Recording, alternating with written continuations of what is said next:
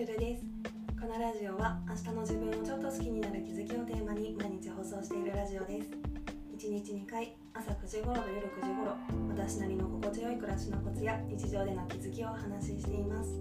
もしよろしければフォローコメントなどお待ちしております。ということで今回は暮らしの最適化に終わりはないっていう話をしたいと思います。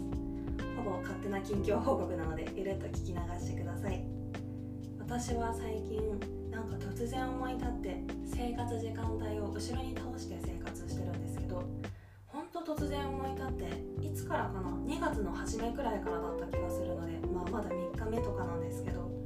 この生活自体は結構いい感じで私これまで1年くらいもしかしたら1年以上4時半前に起きて9時に寝るっていう生活を続けてたんですけど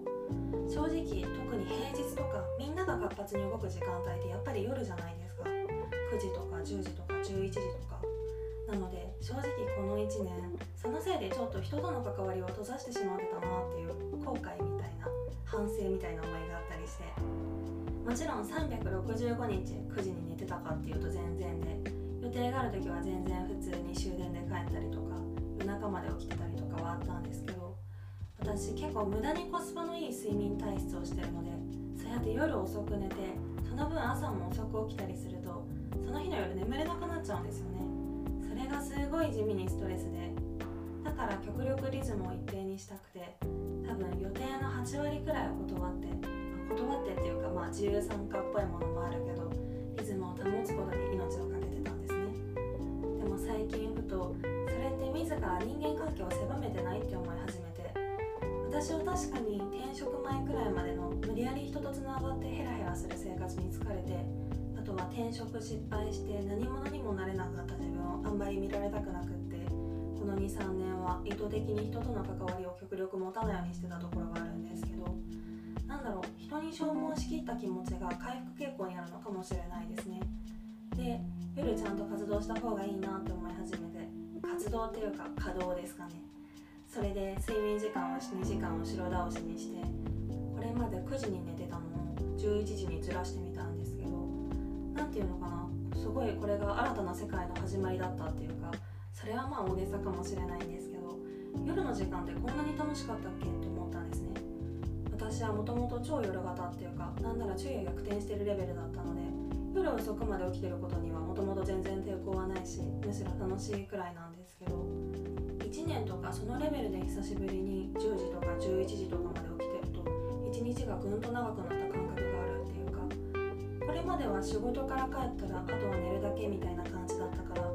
朝一応自分の時間は作ってるつもりだったけどやっぱりどうしても朝は後ろの時間が気になるっていうかあんまり自分の時間って感じが正直なかったんですよね。なので夜お風呂入ってからまだ2時間以上時間あるんだ。この時間どこから来たのみたいな感覚があってそういうすごい新鮮な気持ちになってます、まあ、何が言いたいんだって話なんですけどこんな感じでルーティンって日々変わっていくんですよね。暮らしの最適化に終わりはないんだなって思って。私正直1年単位でこの生活を続けてたから心のどこかでこれがゴールみたいに思ってたところがあったんですよ。これからもずっと4時半に起きて9時半に寝る生活を送るんだろうなって。実際この生活は自分に最適化されてるって思ってたし朝やること全部やって夜はすぐ寝るみたいな生活。でもやっぱり人の感覚って日々移り変わっていくもの